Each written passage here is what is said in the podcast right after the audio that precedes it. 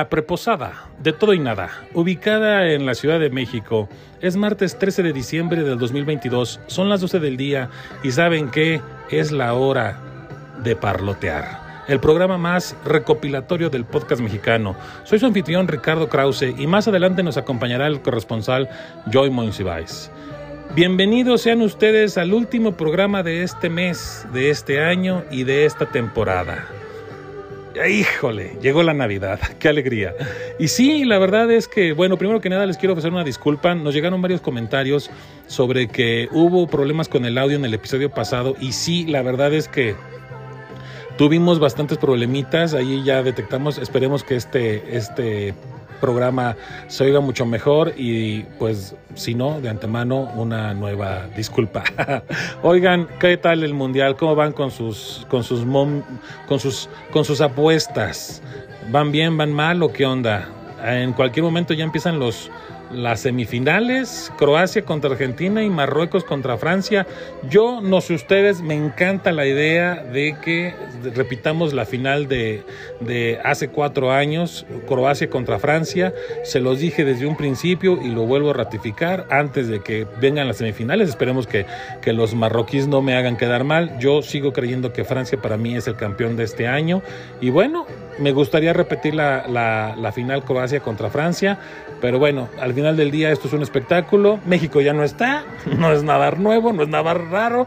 Pero bueno, al final del día, pues que gane el mejor para que sea lo más divertido para los que lo están, lo estamos siguiendo.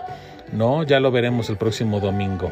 Así que pues sin más ni más que comentarles, me permito compartirles lo que es el menú del día de hoy, que tendremos en el operativo golpes en el corazón.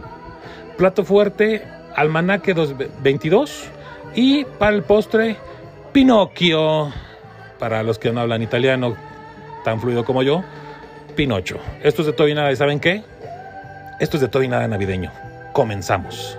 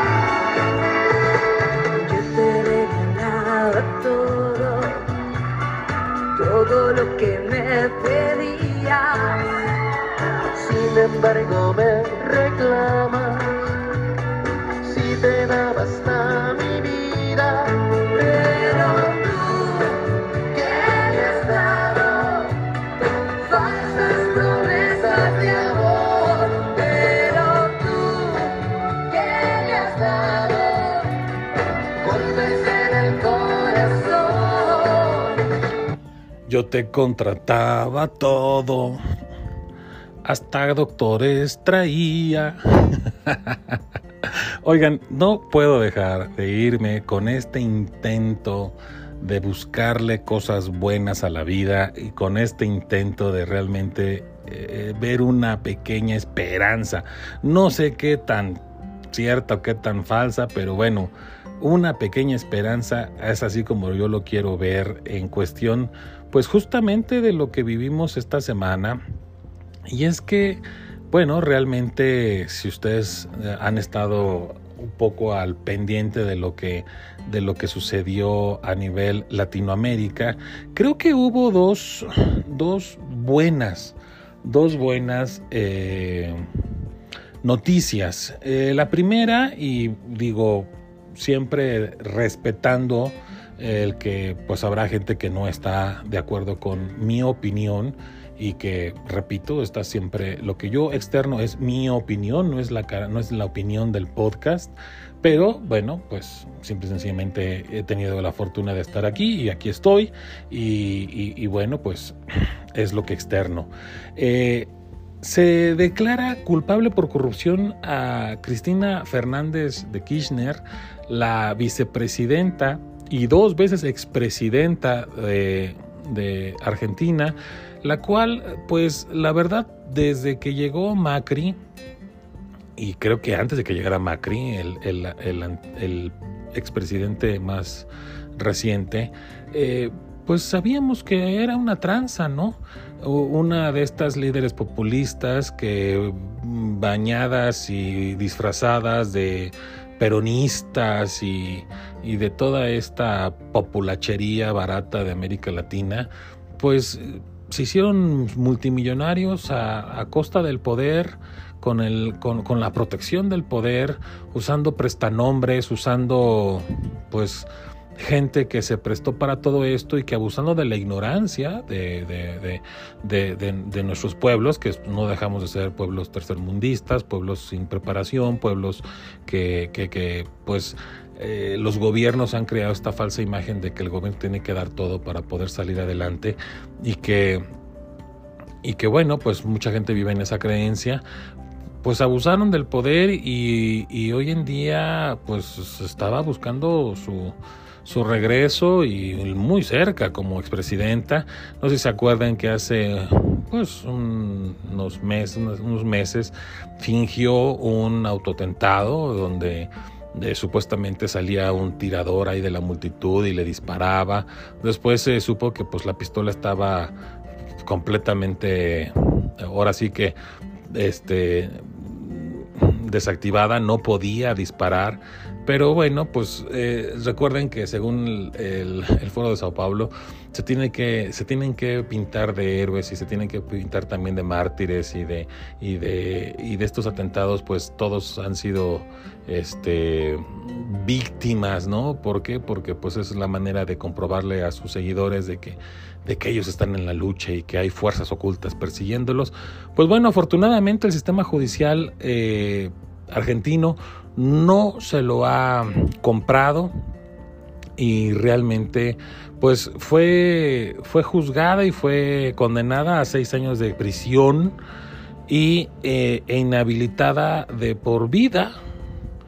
Eh, whatever it means, cualesquiera que esto sea, y esto, bueno, eh, repito, quiero verlo desde un lado amable, realmente, pues ella como vicepresidenta cuenta con un eh, fuero, el cual yo no sé si, digo, no conozco ni he platicado con juristas argentinos como para, para saber de, de, su, de sus leyes.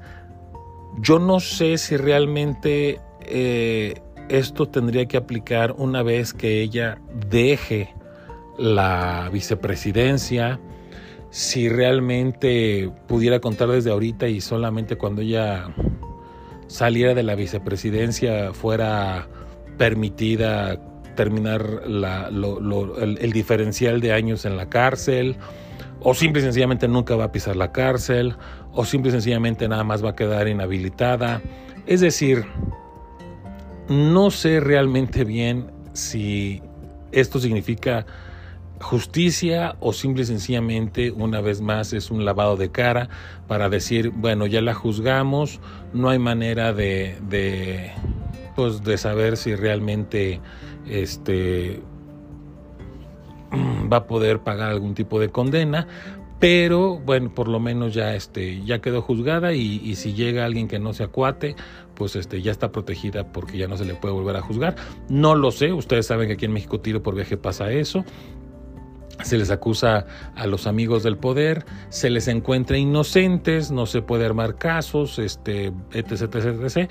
Y esto lo único que significa es que si algún día llegase alguien que sí quisiera hacer algo contra ellos, pues ya legalmente no pudiera hacer nada. ¿Por qué? Pues porque esto ya estaría juzgado y sentenciado y de alguna manera, pues a nadie se le puede juzgar dos, veces por el mismo, por el mismo delito. Entonces, quiero pensar que esto realmente eh, es una buena campanada, una buena señal del sistema judicial argentino y que bueno, pues a lo mejor no alcanza a verse eh, mm, eh, ahora sí que de una manera justa y, pagar todas las fechorías que hizo contra su pueblo, pero bueno, si esto es un inicio o es lo más que se pudo hacer, pues por lo menos ya es algo y a mí en lo particular me da gusto. Como gusto también me da eh, justamente eh, pues lo que pasó en Perú, no sé si este, el, el, expresidente Pedro Castillo, un señor, pues la verdad, bastante limitado, hablando, pues, eh, en cuestiones, ¿cómo le podríamos decir que no sea grosero? Este, pues sí, así, un hombre limitado, no, no, no, no no muy articulado desde su hablar, desde su actuar, desde su todo, y que desafortunadamente pinta como para estos casos de, de personas que llegaran al poder por empatía, por, por carisma, que, que, a la gente votaba por ellos y que al final del día pues uno se daba cuenta que, que extralimitaban su postura, ¿no? Es decir, como como eso, como un Huicho Domínguez, ¿no? Decir que el señor no se quitaba su papel para ningún lado, bueno, pues algo así como esto, ¿no? El, el, un, señor que, que, pues, la investidura presidencial, este, pues, la usaba con su sombrerito, que, que, decía Carlos Marín que parecía botanero, eh, y, y, que realmente, bueno, pues una vez más la corrupción, eh, llegan al poder, con, no con convicción, sino con, cumpliendo un papel eh, con limitaciones y que vamos a suponer sin conceder que a lo mejor su, su, su, papel de, populachero eh, sí le hacía cierto pues cierto ruido y sí quería algo bien porque pues son gente de, de, eh, extractos sociales muy muy bajos. Eh, tengo entendido que él era maestro así tipo rural. Entonces vamos a suponer que a lo mejor sí era su convicción pero pero al desconocer el, el pues realmente el teje y maneje de lo que son las cosas pues llegan al poder, ponen a cualquier cantidad de amigos, de gente tranza, de gente que los manipuló, de gente que los sigue manejando como viles titiriteros y que simple y sencillamente, pues cuando llegan a, aquí, a, donde lo lograron, pues los rebasa el puesto, ¿no? Los rebasa el puesto y entonces empiezan a, permitir una serie de triquiñuelas y de tranzas y de corruptelas y de robos y de desvíos de dinero. ¿Por qué? Pues porque porque así son las cosas. Pues no tienes la capacidad, no sabes ni dónde estás, pues menos vas a saber controlarlo, ¿no? Y, yo creo que esa es la historia de muchos gobernantes hoy en día y que, y que una vez que ya llegó, pues obviamente cada vez eran más fuertes las críticas. Se dice por ahí, las malas lenguas dicen, que el presidente mexicano estuvo muy detrás de una decisión que quiso tomar este hombre, que fue parte de su consejo, que fue parte... de a él le tocaba darle, darle, pues ahora sí que la presidencia de lo que era la Asociación del Pacífico. Y, y, López Obrador no se la quiso dar, no se la quiso dar a Perú porque el Congreso no dejó que viniera el presidente. ¿Por qué? Porque ya se estaban dando este tipo de cosas, de que ya el, ya el, ya el ya los aparatos, las instituciones peruanas estaban dando cuenta de la corruptela y de alguna suerte ya estaban buscando pues algún tipo de, de, institución o una cosa de esas. Entonces se habla por ahí que bueno, pues cuando no lo permiten venir, López Obrador pone como en juego en decir, pues, sabes que pues no voy a dar, no voy a hacer la asamblea, no voy a entregar la presidencia y hasta que dejen venir al presidente va, va, vamos a entregarla. Cosa que no era necesaria, es decir, él se lo pudo haber entregado a cualquier emisario que nombrara el presidente y que así lo podría recibir, porque de hecho López Obrador recibió esa presidencia en manos de Ebrard porque él no fue a recibirla, sino que mandó a Ebrard. Entonces, vamos, todo esto que se venía entramando desde hace unos meses, pues concluye en esta semana cuando el presidente botanero eh, decide eh, pues decir que justamente eh, él va a, desintegrar el, el, Congreso porque este, el país va de mal en peor y están muy mal y entonces él va, él, él, él, ahora sí que va a nombrar un nuevo Congreso. Entonces el Congreso obviamente, bueno, esto, perdón, aclarando el punto, esto es un golpe de Estado. Es decir, yo por mis pantalones, sin tener ningún tipo de argumentación real, nada más porque me están golpeando, nada más porque me están criticando, nada más porque me están diciendo que no estoy haciendo bien las cosas, cosa que es cierto, pues entonces yo voy a, este, ¿cómo se dice? Desintegrar el Congreso para yo poder volver a, a este, a, poner a un Congreso más a modo. Eh, obviamente quien tendría que haber apoyado esto fue el ejército. El ejército, una vez más, un ejército latinoamericano, nos pone el ejemplo. Ustedes acuérdense que en Bolivia pasó lo mismo.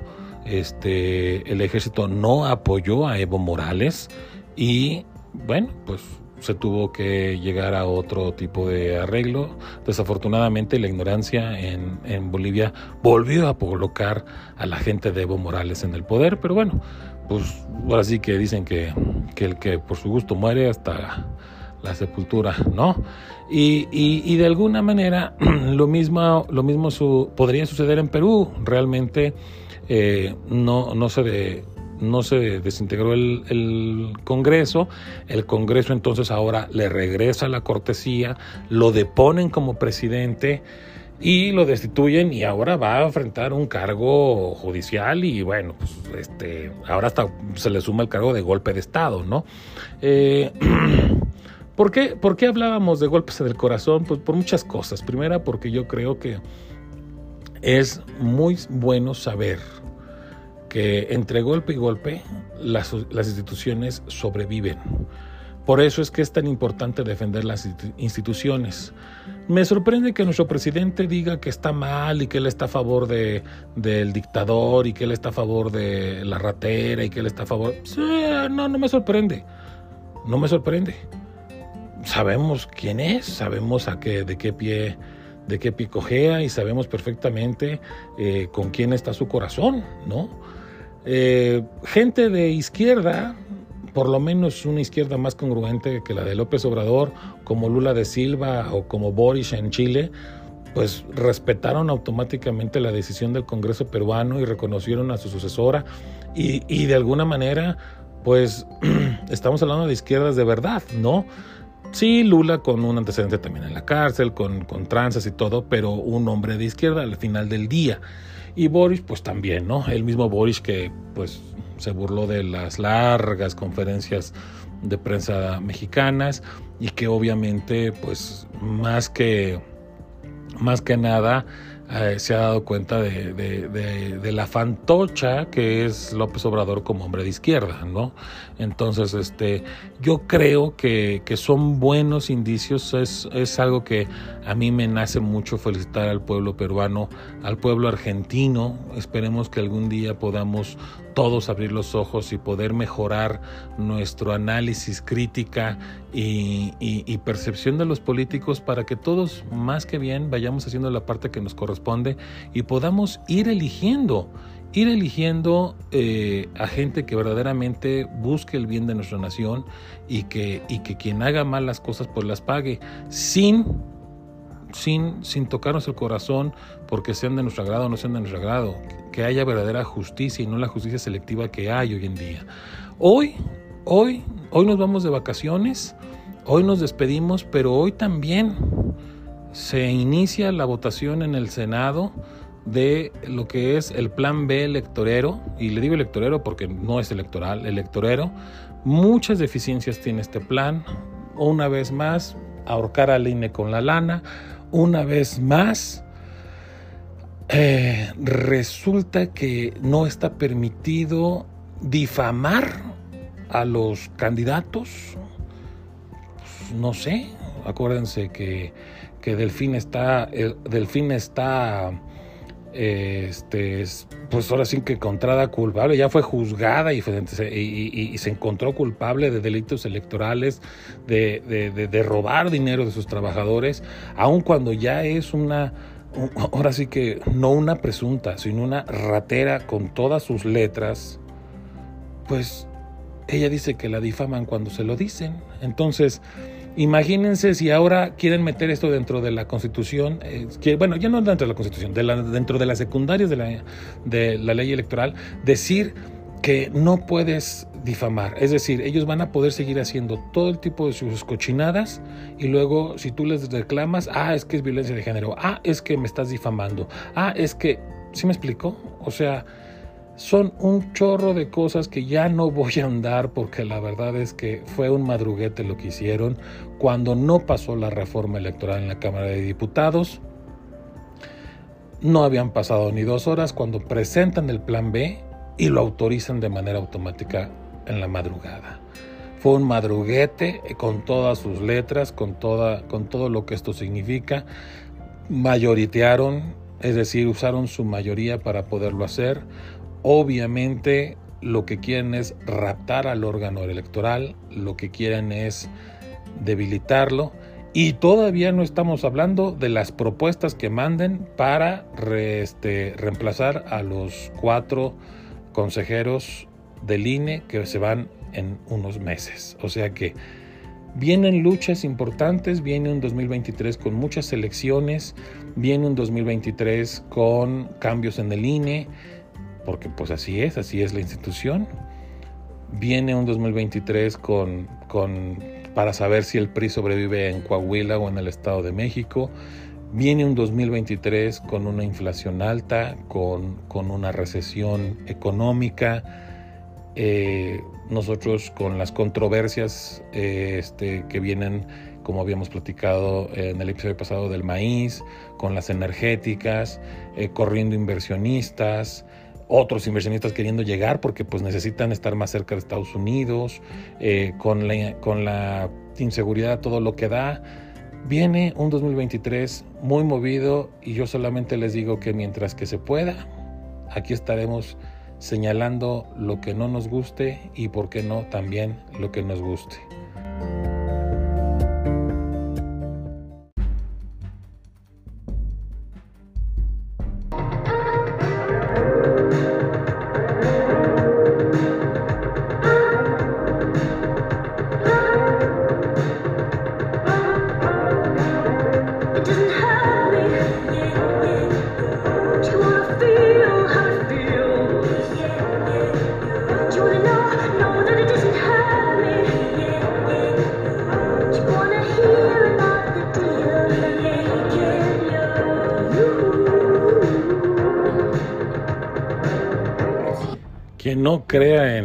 Segundas o terceras oportunidades, bueno, yo creo que es momento de que escuche la historia de esta canción.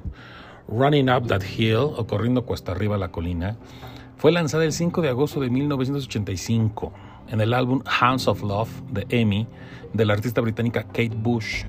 En aquel entonces solamente alcanzó el tercer lugar de las canciones más sonadas de Reino Unido y el lugar 30 en Estados Unidos. Cuenta con una remasterización en el 2012 porque fue incluida en la ceremonia de la clausura de Londres.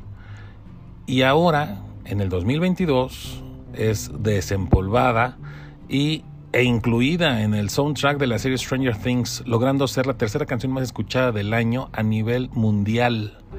Así que bueno, no importa que hayan pasado 30 años, siempre o más, siempre, siempre hay una, siempre hay chance de, de regresar.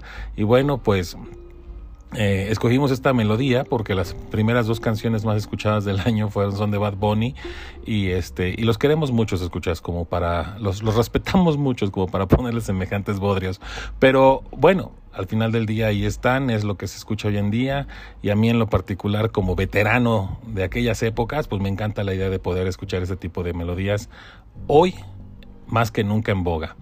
Y, y bueno, como, como lo habíamos platicado, el, el plato fuerte de, esta semana es la intención de hacer un recuento de los acontecimientos más importantes del año, de los que recabamos, registramos y creemos que son los eventos más importantes del año. Así que pues desafortunadamente tenemos que empezar con el primero, que yo creo que todos lo tenemos muy presentes y sabemos de lo que se trata. Y es que el 20 de febrero, el, perdón, el 24 de febrero de 2022, fue iniciada la invasión de la República Federal de Rusia contra Ucrania, que pues no hay otra razón más que los caprichos de locura de Putin, quien ha sido pues obviamente envuelto en una serie de malos resultados y de corruptelas que, cada vez lo venían asfixiando un poco más y que bueno, pues yo creo que encontró en la guerra este intento de sacar el alma pa, el alma nacionalista de Rusia, el cual pues a ratos le ha dado buenos resultados, a ratos no. El único problema es que quienes están pagando pues las consecuencias son su gente y los ucranianos. Al día de hoy llevamos aproximadamente 42.295 personas. Digo, una cantidad muy normal si estamos hablando de los abrazos y no balazos de México, pero pues desafortunada porque estamos hablando de un país en guerra, ¿sí? Y estamos hablando de que pues, pues es mucha gente que ya no va a pasar año nuevo, ¿no? 54 mil personas están perdidas y al menos 15 mil personas desplazadas. Se habla de una cantidad de 140 mil millones de dólares en daños y esto todavía va para largo. Así que yo creo que no podemos dejar de hacer notar que este sería uno de los eventos más relevantes de los últimos años y que desafortunadamente hoy todavía no podemos alcanzar a ver, a vislumbrar cuándo podría ser el final de todo esto. Esperamos que, pues no sé, que alguien logre convencer a, a este loco de que se detenga y que podamos darle la vuelta de esto pronto. Para para, para, para bien de todos, ¿no? Yo creo. El 21 de marzo del 2022 fue inaugurada la macroobra, insignia de telecomunicación, insignia de comunicación aérea, insignia de absolutamente nada, porque fue el Aeropuerto Internacional Felipe Ángeles, mejor conocido como el Chaifa o el Chairopuerto, el cual ha tenido aproximadamente un costo tres veces mayor de lo que fue programado. Eh, nos sigue costando alrededor de 300 millones mensuales de operación y tiene una recuperación de cuatro, entonces pues más o menos aunado a los sobreprecios, las corruptelas y todas las malas cosas que se hicieron en su construcción y desarrollo, pues súmenle que mes con mes seguimos perdiendo dinero en esta mala obra. Aún sin contar toda la infraestructura vial, hablemos de caminos, carreteras, puentes, que se están construyendo para un aeropuerto que no levanta el vuelo y que no ha logrado recuperar el estatus este, aeroportario nivel 1 que, se requiere para poder incrementar vuelos internacionales. A cambio de esto se está tratando de, pues, de, darle en la torre a, a, la industria aeronáutica mexicana porque están ofreciendo que para que Estados Unidos autorice modificar la normativa, pues las aerolíneas extranjeras puedan realizar vuelos domésticos, es decir, que le entren a la competencia con las aerolíneas mexicanas y que obviamente esto pues podría significar el final de la industria aeronáutica mexicana. Eh, se va a lograr, Estados Unidos va a permitirlo aún con, con las deficiencias de seguridad que existen, no lo sabemos, sin embargo, bueno, pues está como como la gran mayoría de las historias que vamos a, contar a lo largo de este recuento, pues no es una historia que se haya terminado, sin embargo ya está, sigue contando, sigue costando y bueno, pues ya veremos, ya veremos cuando llega a una mejor conclusión. De igual manera, el 10 de abril del 2022 fue realizada la revocación diagonal ratificación de mandato una maniobra meramente electorera que le permitió al presidente estar en campaña, a usual, como siempre, y este simple y sencillamente, bueno, pues no se llevó a cabo con fondos del INE, se, se, realizó de una manera arbitraria, eh, nadie había pedido que fuera destituido, eh, simple y sencillamente, y lo que creemos muchos, esperamos, esperando equivocarnos, creemos que fue una maniobra que les urgía, urgía realizar porque, bueno, ustedes saben mejor que nadie que pues nuestro presidente ha dicho, jurado y perjurado que no va a buscar la reelección, ¿verdad? Sin embargo, pues ustedes lo están viendo, está atentando día con día contra el árbitro electoral. Y muchos analistas yo creo que se hacen la pregunta, no sé si es de manera ingenua o de manera muy sagaz para, para poder que la gente analizar el porqué de las cosas, se preguntan, ¿no? Que por qué si Morena tiene los números a su favor, ¿por qué no? ¿Por qué no? Este, dejar al árbitro en paz y por qué seguir eh, con esta reiterada intención de, darle en la torre al INE. Pues miren, para mí, y, y discúlpenme, es una conjetura, a lo mejor muy, muy, muy en mi plan de conspiranoico, pero si el gobierno tiene la la certeza de que los números están a favor de Morena y de cualquier candidato que ellos pongan, pues a mí me queda muy claro que entonces el problema no es un tema de, que ellos argumenten un fraude electoral porque gane o no gane alguno de sus candidatos. Yo creo que más bien el problema es que ni sus candidatos son el plan A. Yo esto lo he dicho en más de una ocasión. Para mí, muy seriamente, el, el plan es justamente el mantener el poder. ¿Y cómo lo podríamos argumentar? Bueno, pues muy sencillo. Eh, ya hicimos una ratificación de mandato en el 2022. ¿Por qué no hacemos otra en el 2024? Porque como el árbitro no es confiable, porque como el árbitro no tiene certeza, no es serio, pues en lo que diseñamos un nuevo árbitro, pues podemos hacer una ratificación de mandato, ¿no? Y este y pues como el pueblo bueno me quiere a mí y no quiere gastar mucho y no hay dinero para una elección porque pues el INE está ahorcado porque no tiene dinero, pues vamos a hacer una una encuesta mano alzada, ¿no? A ver si me quedo otro ratito yo y mientras pues vamos viendo.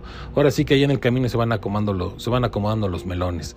Entonces, mucho ojo, hay que, hay que agarrar esta nota, hay que agarrar todo esto, esta secuencia, defenderla, pensarla, analizarla y, y, comentarla. Digo, al final del día yo creo que no queda más que alguien diga, ay, es que Ricardo es un paranoico loco y se está inventando cosas. Créanme que deseo que así sea, que quede en ridículo y que no sea para nada cierto lo que les estoy comentando, pero desafortunadamente a cuatro años de este gobierno, yo, la verdad, me puedo esperar cualquier, cualquier cosa. Para el 28 de mayo del 2022 se declara en México el primer caso de la, viruela del mono un paciente de 50 años que es residente permanente de la ciudad de Nueva York. Se trató, según los funcionarios de la Secretaría de Salud, de un caso importado, pues el hombre había viajado a Holanda, donde probablemente se había contagiado. Hoy en día realmente los números en México no indican que estemos hablando de una crisis sanitaria, sin embargo, sí se recomienda, obviamente, pues tener mucho cuidado con quién se tiene interacción de manera sexual para eh, evitar el contagio de esta, que no es, no es exclusiva, pero sí es la más común. Entonces, pues ahora sí que si ven ahí alguien que, que tiene granitos que no les llaman mucha, que no les inspiran mucha confianza, tengan mucho cuidado y por favor más vale pecar de precavido que, que de otra cosa, ¿no? Eh, desafortunadamente y, y, siguiendo con las malas noticias que sacudieron este año, el en, en Monterrey se encuentra, bueno, se, se, sucede, se suscita el caso de la muerte de Devani Escobar, una joven de 18 años que salió de fiesta con sus amigas y en un enredo entre el taxi, las amigas, funcionarios con conectes de gente mafiosa de que trata personas en Nuevo León, hoy en día es un caso no resuelto y que ella después de haber aparecido en la cisterna de un hotel que ya había sido inspeccionado por la fiscalía y que a la vez ese hotel es propiedad de uno de los de los este eh, amigos funcionarios eh, acusados de, de distintos tipos de acusados no formalmente pero sí señalados de corruptelas y de trata de personas pues pues resulta que, es encontrada el cuerpo de, de Devani eh, después de tres eh, autopsias, eh, se dice, se, se concluye que llevaba entre 4 y 5 días muerta y que la razón había sido por asfixia.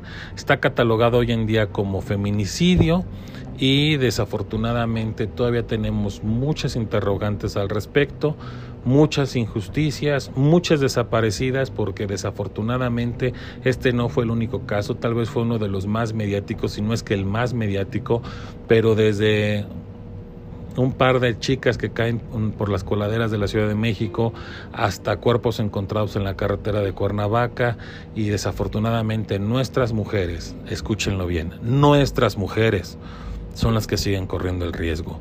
Cuidémoslas, cuidémonos y seamos empáticos. Si las vemos en peligro, apoyémoslos, apoyémoslas. Bueno, apoyemos a todos, el que podamos, ¿no?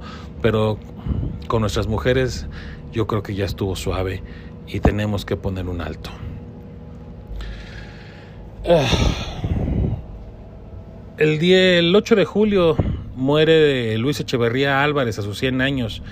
¿Quién fue este grandísimo hijo de la tiznada? Pues eh, expresidente de México, expresidente de México, exsecretario de gobernación, ex, ex ah, embajador, perdón, es que estoy muy molesto. eh, ex embajador y pues básicamente responsable, ¿no?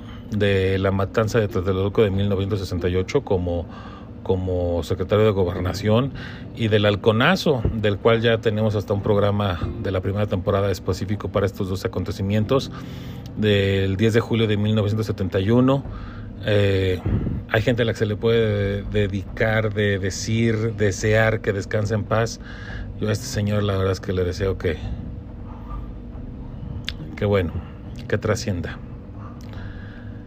19 de septiembre de 2022, alrededor de la una de la tarde y poco después de haber realizado el simulacro que realizamos cada año los 19 de septiembre en conmemoración de los terremotos de 1985 y del 2017, vuelve a temblar en la Ciudad de México con una magnitud de 7.7 en la escala de Richter. Y bueno, pues obviamente de estas cosas que, que, que, la ciencia trata de explicar y que algunos no terminan de convencerse entre ellos a veces yo un poco se los tengo que comentar, me parece sumamente increíble que la misma fecha y siga pasando, pero bueno, desafortunadamente así es esto. No hay manera de predecir, tampoco esto es una garantía de que cada año va a temblar.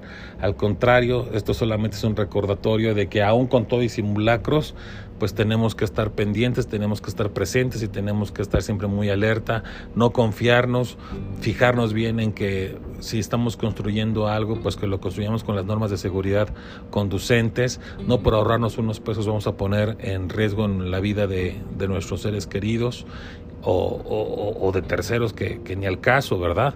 Entonces, siempre ser muy responsables con las normativas de seguridad, eh, no dejar tapadas las entradas, eh, estar pendientes y bueno, pues desafortunadamente aquí es donde nos tocó vivir o donde hemos escogido quedarnos y pues las reglas del juego nos dicen que tenemos una ciudad hermosa, pero que también estábamos en una zona sísmica y o nos cuidamos nosotros o quién nos va a cuidar, ¿no? Eh, importante recordatorio. No, no, no hermoso, pero pues afortunadamente no fue tan destructivo como lo fueron sus dos predecesores. 13 de noviembre de 2022 se marcha a favor del INE. El INE no se toca y yo creo que si hay alguna fecha que pueda quedar como el inicio del, del pues no sé, de algún tipo de de movimiento que, que empiece a sacudir este régimen eh, autodenominado Cuatro Transformación, pues yo creo que es esta fecha. Yo creo que fue una fecha que el gobierno y el presidente en general, desde, desde su mañanera, se encargó de descalificar, de agredir, de, de, pues, de ridiculizar. Y, y creo que a muchos nos movió porque sabemos perfectamente que mucha gente legítimamente votó por él y que lo eligió por seis años y estamos dispuestos a respetar y estamos dispuestos a permitir que termine su gobierno tal cual con lo destructivo que es hasta el último día de su gestión. Todo eso estamos conscientes y estamos de acuerdo con ello suceda porque sabemos que así es la democracia y la acatamos y la respetamos. Pero con lo que sí no estamos de acuerdo es que se tergiverse, se maltrate, se vulnere, se agreda esa democracia solamente para poder quedar, instaurar gente, ya sea él o cualquiera de su grupo de una manera sucia. ¿Nos van a volver a ganar en las urnas? A lo mejor sí, pero que sea de manera limpia. No nos van a ganar, entonces también tienen no el derecho, tienen la obligación y se lo exigimos y se lo exigiremos cuantas veces sea necesario a él y a quien sea de que tiene que respetar nuestro derecho de voto y la decisión que hayamos tomado en mayoría. Así que creo que es una campanada, creo que es un momento crucial en esta nueva historia contemporánea de México, donde ya nosotros aguantamos, respetamos la decisión de aquellos que fueron mayoría, pero también exigimos que se nos respeten las reglas de todo aquello que no están respetando como son las precampañas ni como son estas, este desvío de recursos a diestra y siniestra para fomentar sus clientelismos. Así que sí, el INE no se toca, porque el INE somos todos. Para terminar, yo creo que uno de los eventos más importantes de este año, si no es que el más a nivel mundial, independientemente de la trágica guerra que, inició este recuento, pues hablamos de lo que es a lo mejor un sport wash, dicen los expertos, que es una lavada de cara con, de los regímenes autoritarios para poder mostrarse al mundo de una manera un poco más limpia. Y pues obviamente estoy hablando de Qatar 2022, el, el mundial que se inauguró el 20 de noviembre y llegará a término el próximo 18 de diciembre. Es el primer mundial, como ya lo hemos comentado, en un país islámico, el primero en el desierto, el primero en no jugarse en verano, sino que ahora fue prácticamente en invierno para lo que es el hemisferio occidental, y pues lleno de corrupción, lleno de de poca libertad de expresión. Sin embargo, sí tengo que reconocer que creo que ellos están haciendo un esfuerzo, por lo menos sus, sus, pobladores, de, ser un poquito más tranquilos con lo que son sus creencias y sus eh, costumbres sean buenas estas o no, bueno, simplemente creo que han sido un poco más... Es, es lo que yo alcanzo a percibir con lo que veo en la televisión. Están siendo un poco más tranquilos con los visitantes y bueno, esperemos que esto sea el inicio de algo que a ellos mismos les ayude, una apertura, que a ellos mismos les esté abriendo los ojos y que se den cuenta que la vida no es tan mala, aunque no seamos tan estrictos.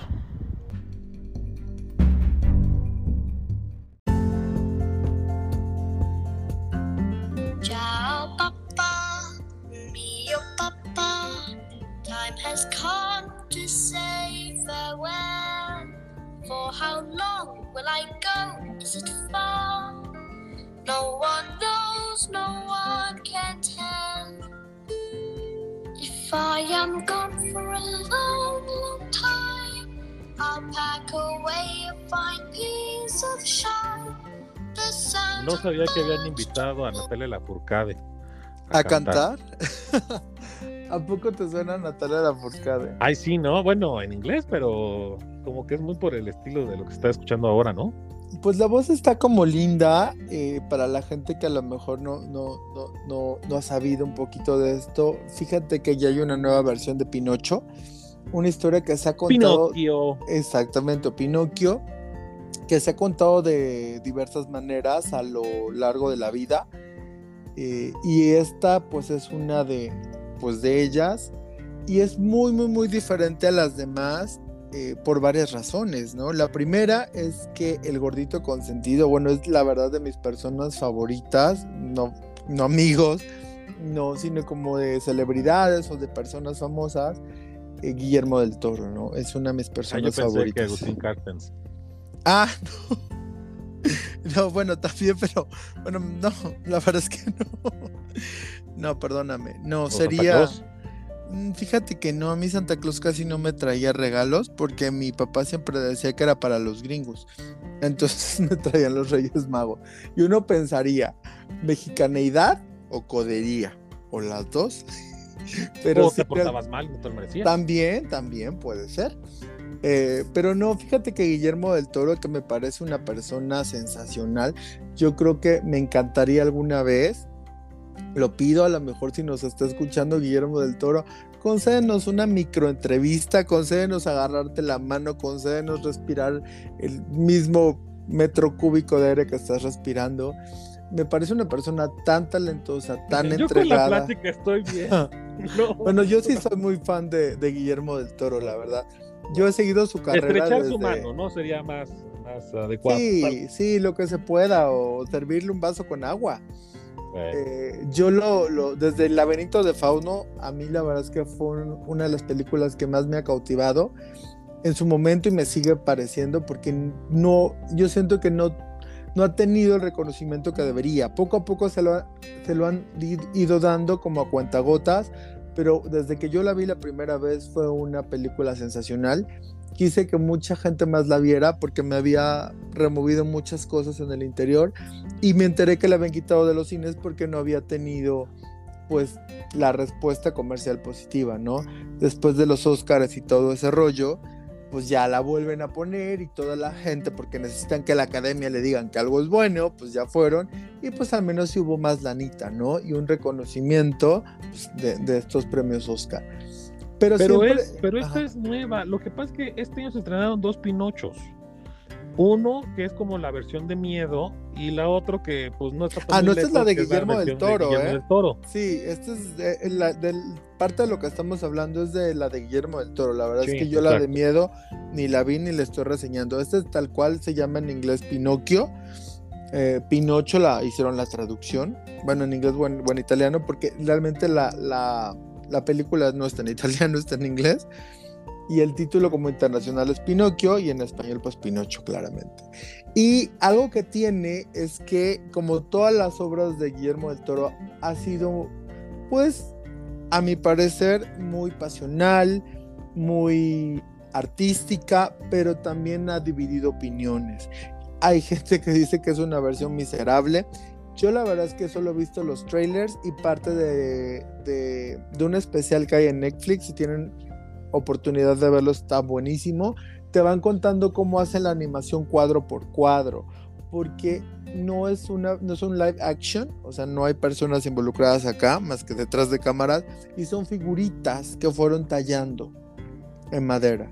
Y que Las hicieron que- aquí en Guadalajara, ¿no? Sí, sí, sí, o sea, ar- arte mexicano está muy bien hecha. Lo, lo que escuchamos de intro es una parte de la canción. Dicen que la película es sentimental. Escuché opiniones de Me hizo llorar. Yo en esta ocasión para el programa no quise verla para no emocionarme tanto y sabía que a lo mejor le podía escupir un spoiler ahí. Entonces no me atreví, dije mejor la veo después. Definitivamente yo se las recomiendo sin verla, con los ojos cerrados. Es Guillermo del Toro.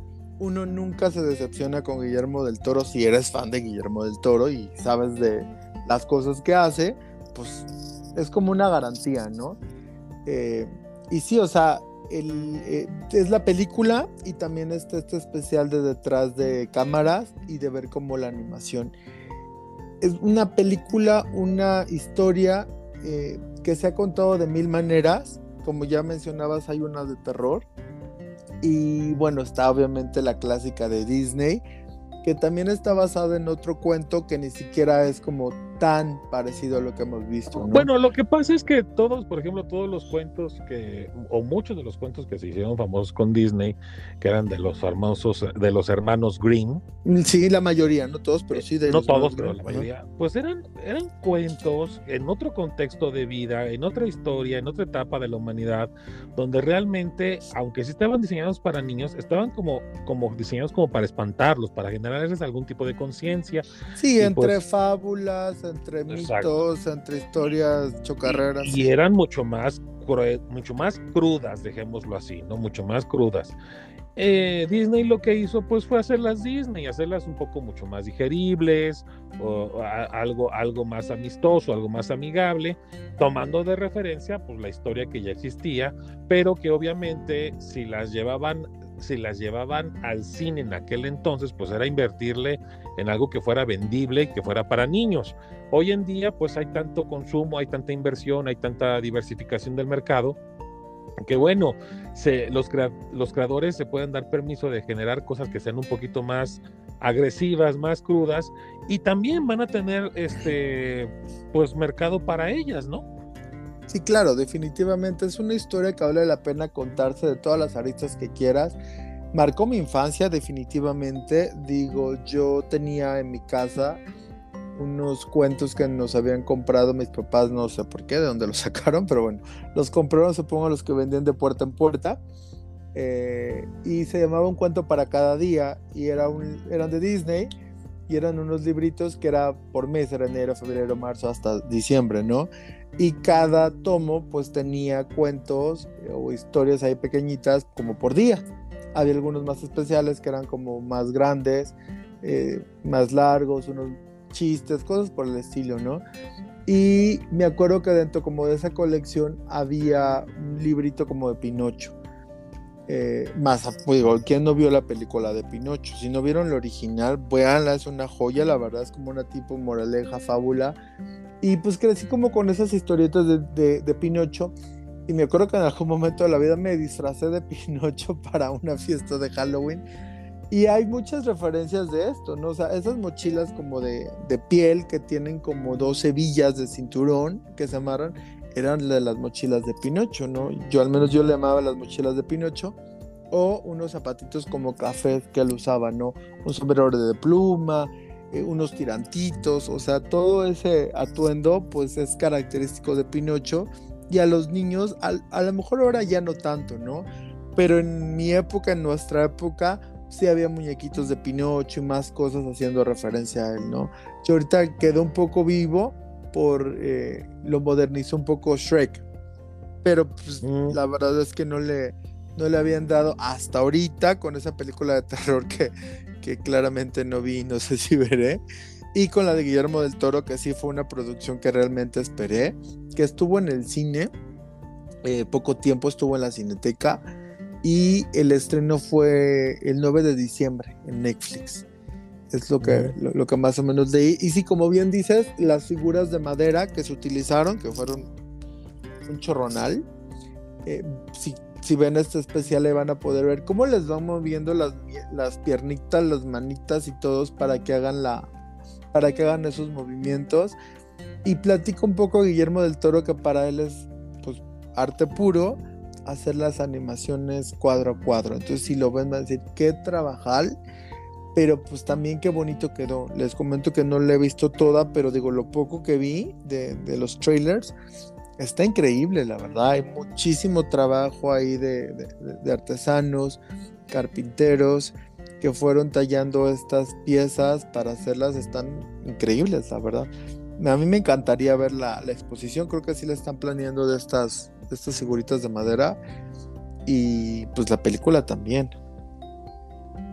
Es una historia fuerte, es una historia que habla justamente sobre, bueno, lo que yo he visto en los trailers, este, que es del cuento original, que, que obviamente no lo explica el cuento de Disney, pero que se supone que Gepetto lo que eh, eh, al, al, ¿cómo se dice?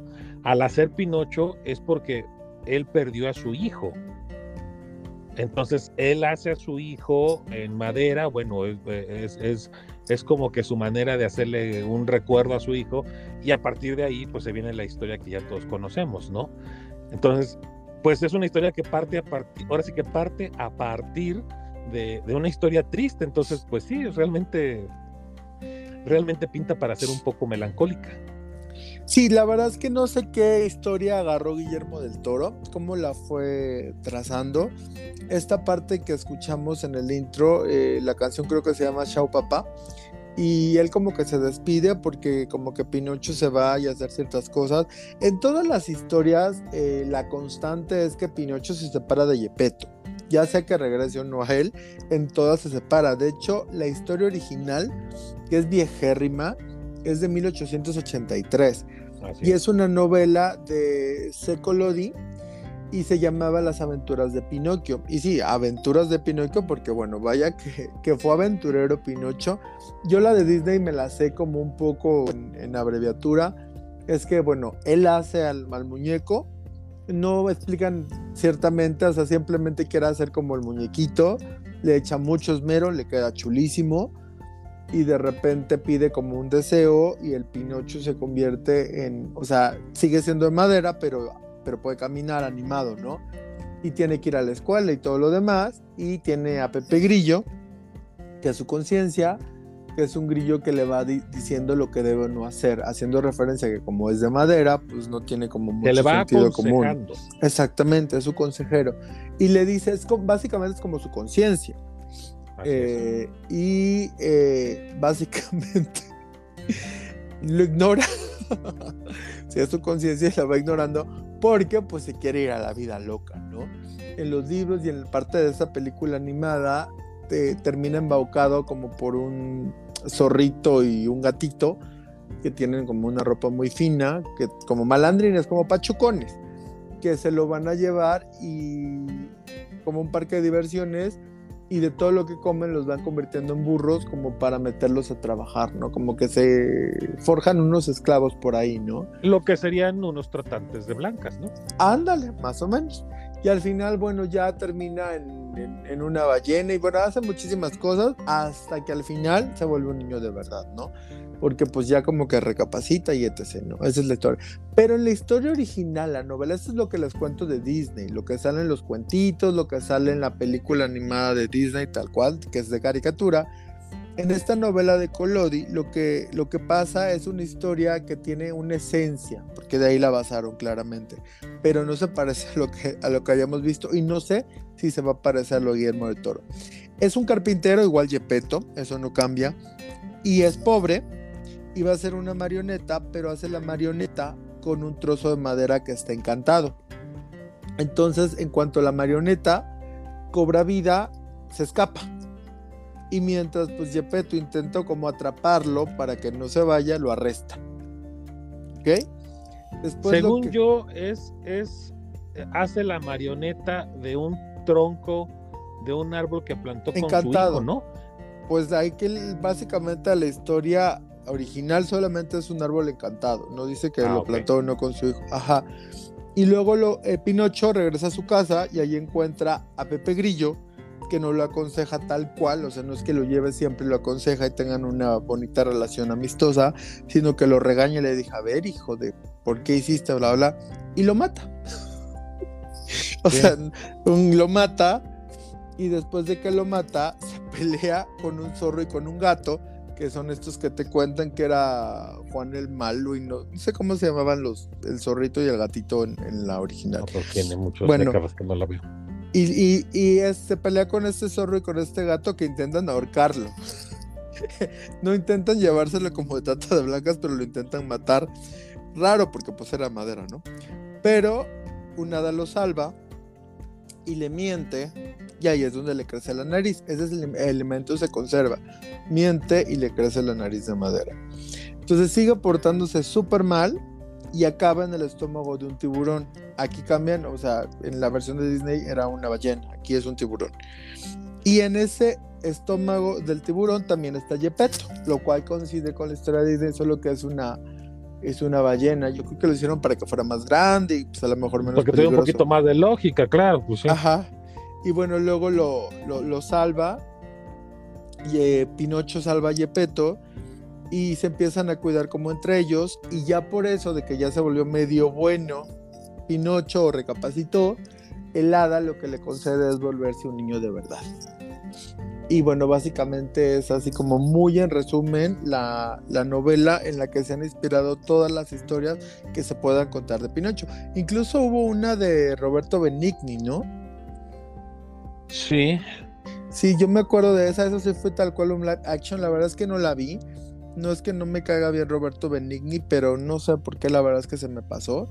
Como que siempre siempre preferí las caricaturas y no me he quedado con las historias que han hecho en live action, la verdad es que siento que no han que no han honrado lo que debería. Yo muero por ver la Sirenita. Esa sí te juro que muero por verla.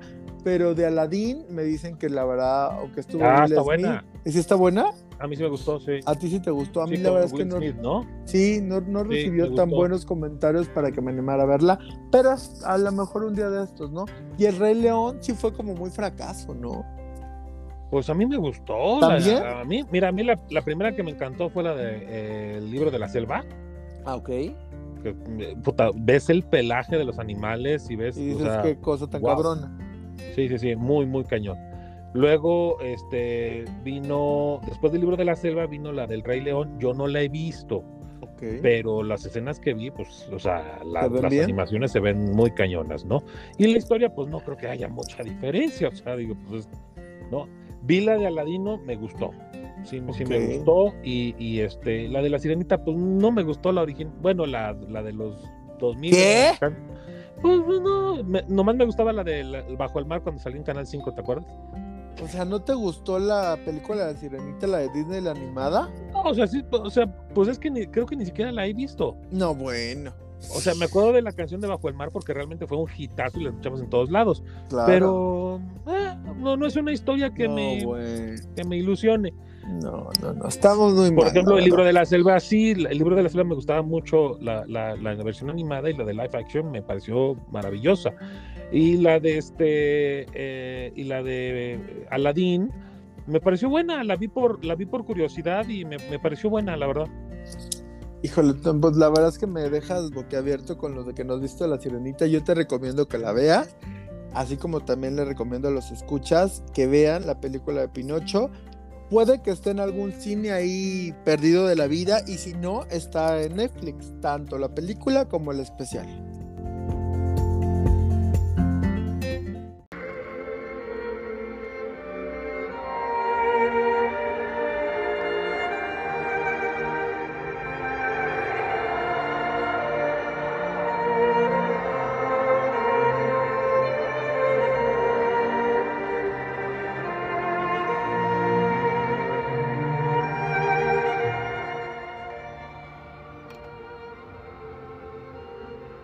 Queridos y adorados escuchas, esta temporada llegó al final. Gracias, gracias a Joy por ser un cómplice de este proyecto semana tras semana. Gracias y todos y cada uno de nuestros escuchas que al escucharnos nos hacen posibles y nos permiten seguir conociendo y aportando en manera de lo posible y a lo que nuestra capacidad nos lo permite. Gracias a todos aquellos que se quedaron este año y que nuestro camino se separó por lo menos en esta existencia. Les comparto un pensamiento que a mí me encanta y es que dice así, la tierra guarda tu cuerpo, el cielo guarda tu alma, pero nosotros guardamos tu recuerdo. Transciendan, trasciendan, perdón, en paz. Y por nuestra parte, para los que aquí seguimos, esperamos que esta temporada les haya gustado, aunque sea un poco, de lo mucho que a todos los que estamos detrás nos gustó realizarla. Amenazamos, como ya es costumbre, de regresar la próxima temporada, así es, la temporada 4 o como a Joy le gusta decirle la 4T, a partir del martes 17 de enero del 2023. Recuerden que nos podemos encontrar en Spotify, Apple y Google Podcast. Nos pueden contactar por las redes sociales del programa, que son TikTok, YouTube, Instagram y Twitter. Nos identifican como de Toina MX. A Joy en Twitter como Joy Arju y a un servidor en Twitter e Instagram como Hauter, con H al principio y doble R al final. Así pues, si el manager nos lo permite, nos estaremos escuchando la próxima temporada en el mismo horario y en la plataforma de su preferencia. Sean ustedes felices, quiéranse. No olviden querer mucho a sus seres queridos. Si pueden, háganlo bien. Pasen felices fiestas, inolvidables. Inicien un excelente 23. Dios los bendiga. Abur.